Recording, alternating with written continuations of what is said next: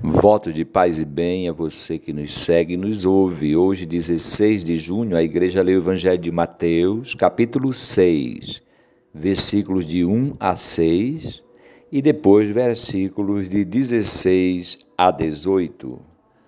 Disse Jesus: Guardai-vos de praticar as boas obras em público para serdes admirados, caso contrário, não vos recompensará o vosso Pai do céu.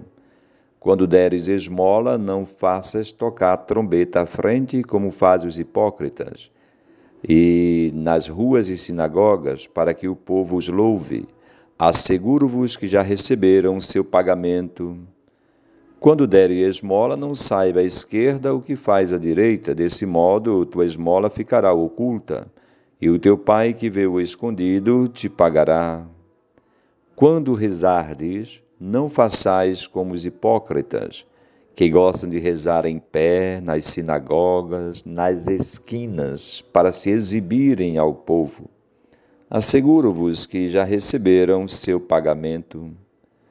Quando fores rezar, entra no teu quarto, fecha a porta, reza teu pai em segredo, e teu pai que vê o escondido te pagará. Muito bem, meus irmãos e irmãs, hoje nosso Senhor nos ensina, portanto, a prática da esmola, a prática da oração e a prática do jejum, que está nos versículos de 16 a 18. Eu gostaria de meditar com vocês o tema da oração que nosso Senhor nos ensina. Muito bem. Ele primeiro pede para a gente não fazer como hipócritas. Né? A palavra hipócrita a gente pode traduzir por protagonista aquele que está sempre em evidência, aquele que é o ator ou atriz principal, portanto, é aquele que está no centro das atenções. Então, Nosso Senhor está justamente pedindo que a gente, nessa busca de encontrar o Pai, a gente deixe de se inchar, vamos usar essa palavra, né? Inchado de si mesmo, querendo ser o centro das atenções. E Jesus disse que às vezes até a oração serve para isso. Ele diz: em pé nas sinagogas e esquinas, para se exibirem ao povo.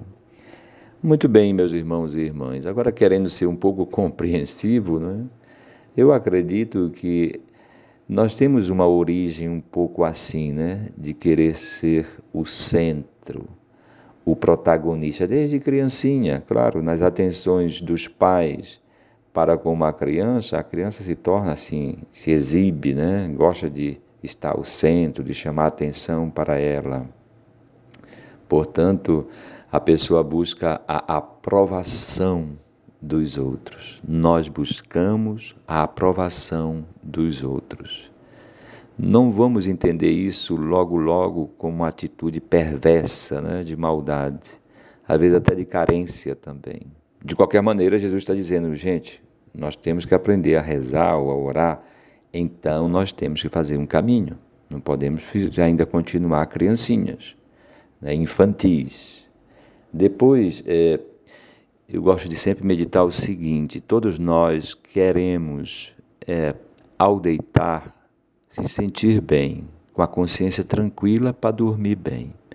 Às vezes a gente comece, comete um gafe, né, um pecado, ou fomos mal educados ou agressivos com uma atitude, uma palavra, e a gente mesmo procura se desculpar. Ah, mas poxa, foi por isso, foi por aquilo, não é? Em outras palavras, o que eu estou querendo dizer é que a gente quer estar ok. Eu quero estar ok perante os olhos dos outros, portanto, eu quero ser aprovado, eu quero ser reconhecido. Eu quero estar ok diante de Deus com a consciência tranquila. Então, Nosso Senhor diz que nós temos, de qualquer maneira, esta atitude de querer é, aparecer até o que nós não somos. E às vezes a gente não tem coragem de encarar a verdade que nós somos. Aquilo que nós somos de verdade, nós não temos coragem. E daí a nossa agitação para lá, agitação para cá, a gente fala demais, escuta menos e perigosamente podemos nos tornar como aquele fariseu que entrou no templo e de pé rezava para si mesmo, né? e dizia: Olha, eu não sou como aquele ali. Aí começou a elencar as suas virtudes, as suas qualidades, em comparação sempre ao outro. E aquele ali é daquele jeito, e eu sou desse jeito. É sempre aquela busca de aprovação. Né? É, portanto, nosso Senhor está pedindo: não sejamos como hipócritas, como protagonista, queremos ser o centro das atenções. É, usar até Deus, o nome de Deus, mas é eu que estou no centro. Então Deus vai me servir ou servir para que eu apareça bem. E apareça bem até para mim mesmo. Muito bem, então não sejamos como hipócritas, disse Jesus, porque ali nós já teremos recebido nosso pagamento. Significa, a gente vai ficar nessa mesma, não é? Não vai ter mais nada de novo na vida. Quando fores rezar, entra no teu quarto, que é uma dispensa. O quarto que Jesus está falando era um lugar onde as pessoas guardavam os alimentos e que, portanto, nem janela tinha. Fecha a porta a gente lembra daquelas palavras de Cristo, né? Eis que estou à porta e bato, no livro do Apocalipse. Fecha a porta e reza a teu Pai em segredo. Então aqui Nosso Senhor está dizendo para a gente entrar no novo mundo. Fechar a porta, né? Você diz, ah, padre, vai ter uma, uma escuridão ali.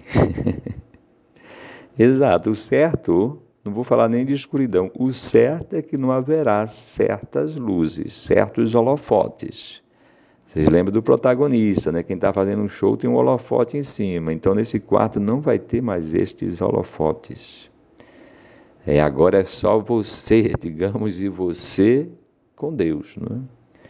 Então, é essa nova atitude que ele está pedindo, né? que a gente entre em nós mesmos e entra nesse quarto fecha a porta e reza teu pai em segredo. Aí sim você agora não está mais rezando para si mesmo.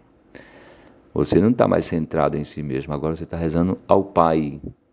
Rezando ao Pai em segredo. E o Pai que veio escondido te pagará. Isso aí significa justamente que vai nascer uma vida nova. Né? Esse pagamento significa uma coisa nova, vai aparecer um rendimento, vai aparecer eu terei descoberto, vou descobrir coisas maravilhosas. A primeira é a minha verdade, né? porque eu não tenho mais os holofotes dos outros sobre mim, eu não tenho mais o olhar dos outros sobre mim. Eu tenho a minha verdade, a minha verdade vai aparecer ali. Muito bonito isso. E o mais importante, gente, é que nós finalmente vamos orar ao Pai. Rezar ao Pai, orar ao Pai. E a palavra oração tem uma origem de boca. Por isso que a gente chama limpeza ou higiene oral, né? é, é tratamento de boca.